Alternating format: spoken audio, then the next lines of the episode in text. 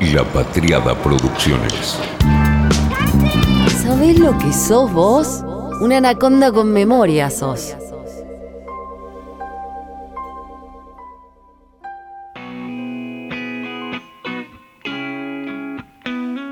Mega multimillonario. Imagínate. Miembro de los Rolling Stones. El guitarrista de los Rolling Stones. El del riff de los Rolling Stones. Mega multimillonario. Y él elige no el whisky más caro, sino al que él le gusta. A Kate Richards le gusta el Jack Daniels. ¿Quién no ha visto la icónica foto en que están él, Tina Turner y David Bowie, más que abrazados entre sí, abrazados los tres, a una botella también icónica, la de Jack Daniels, la de la etiqueta negra con las letras en blanco. La que como todos los Bourbon y los irlandeses tiene una E en su presentación, Whis K. Como todos los Bourbon, también nace con la expulsión de los irlandeses y escoceses, que por razones políticas en el siglo XVIII dejan el Reino Unido, por razones políticas y religiosas.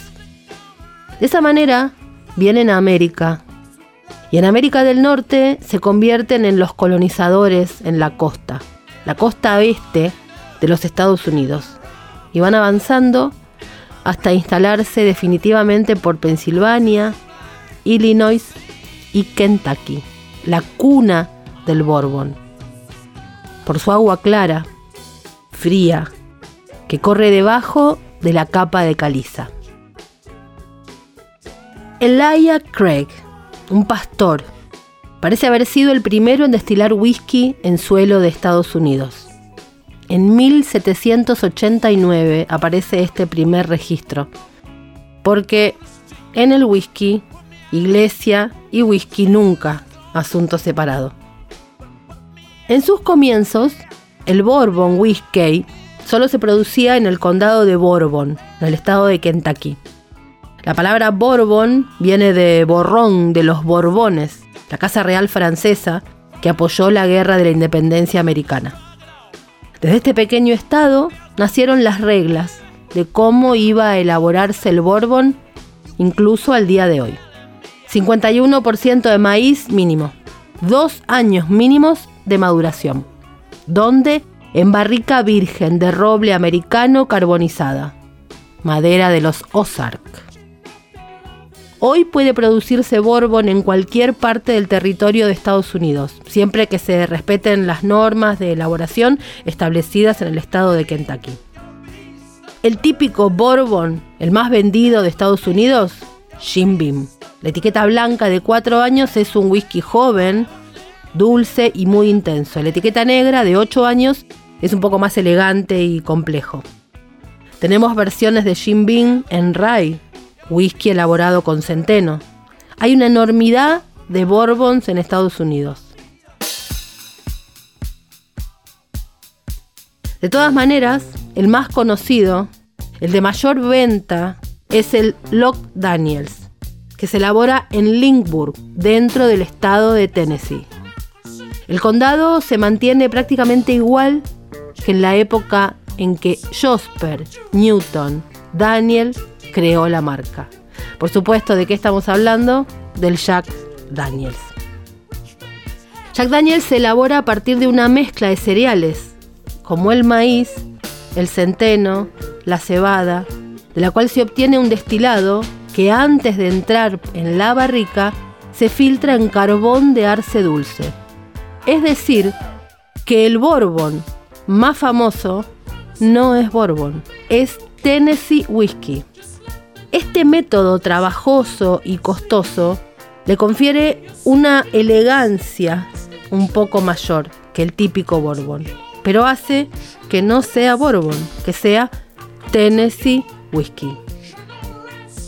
Su etiqueta más difundida, la más conocida, el Old Seven, es de un whisky de entre 4 y 6 años de añejamiento. También tenemos el Single Barrel, que es el embotellado de una única barrica, obviamente eso le confiere mayor fuerza alcohólica. Y tenemos el Gentleman Jack, que tiene doble filtrado en carbón, lo que le da una suavidad mucho mayor, más elegante. Además hay por supuesto ediciones limitadas que conmemoran aniversarios de la destilería o cualquier tipo de evento. Sabemos que con el whisky básicamente se abre una industria mágica.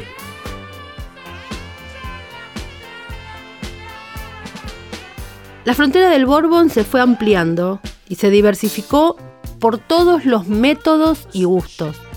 En Anaconda con Memoria Whisky tenemos cientos de casos músicos que crean sus propios Bourbon. Es infinita casi la lista. Hacia el oeste, en la costa de San Francisco, también hay en Seattle, hay microcervecerías que han pasado a convertirse en destilerías de whisky. Tenemos los whiskies Anchor, que son rye whisky. Tenemos el Old Potrero, el whisky de centeno, que es en las antípodas del Bourbon y sin embargo aparece como Bourbon simplemente porque se produce en Estados Unidos. Todo lo que es Estados Unidos se lo nombra de esa manera. Sin embargo, no todo es Bourbon. Y el caso de Jack Daniels es uno. No es Bourbon, es Tennessee Whiskey. Justamente por este paso del licor a través de este filtrado de carbón de arce. Se conocía una historia de Jack Daniels, que era la de, por supuesto, los llegados a Estados Unidos y la iglesia. Sin embargo, hace poco se conoció lo que llamaron la verdadera historia de Jack Daniels y el esclavo que ayudó a crearlo. La destilería contó que fue un esclavo quien enseñó a Daniels a destilar whisky. En la década de 1850, un pequeño llamado Jack se fue a trabajar con Dan Cal, un predicador y tendero que al ver el potencial del niño le enseñó a elaborar el que hoy en día es el whisky más famoso del mundo.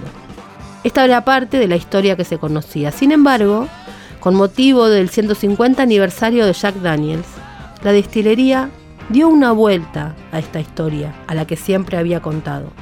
Algunos consideraron que se trató de mm, una campaña de marketing, una campaña mediática, casi una especie de lavado de marketing social, a nosotros, como decimos siempre, no nos importa, nos importan las historias. La compañía lo que dice ahora es que el pequeño Jack no aprendió a elaborar el whisky con este predicador Cal, sino que se lo enseñó un hombre llamado Nearis Green, un esclavo, que habría sido él quien le enseñó a destilar al que después crearía la fábrica de whisky más famosa del mundo. La historia al parecer no es nueva, y la destilería nunca ha intentado ocultar. Pero ahora Jack Daniels quiere contar la verdad sin tapujos. Hemos aprovechado que sea el aniversario para hablar de nosotros mismos, aseguró Nelson Eddy, historiador de la destilería, a un periódico de Estados Unidos.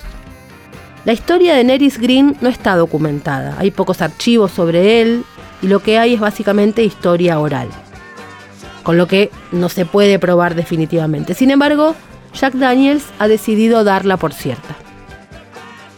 La historia del whisky americano, del whisky, siempre ha estado vinculada a los primeros colonos escoceses que destilaban sus excedentes de grano para convertirlos en alcohol y beberlos y también exportarlos.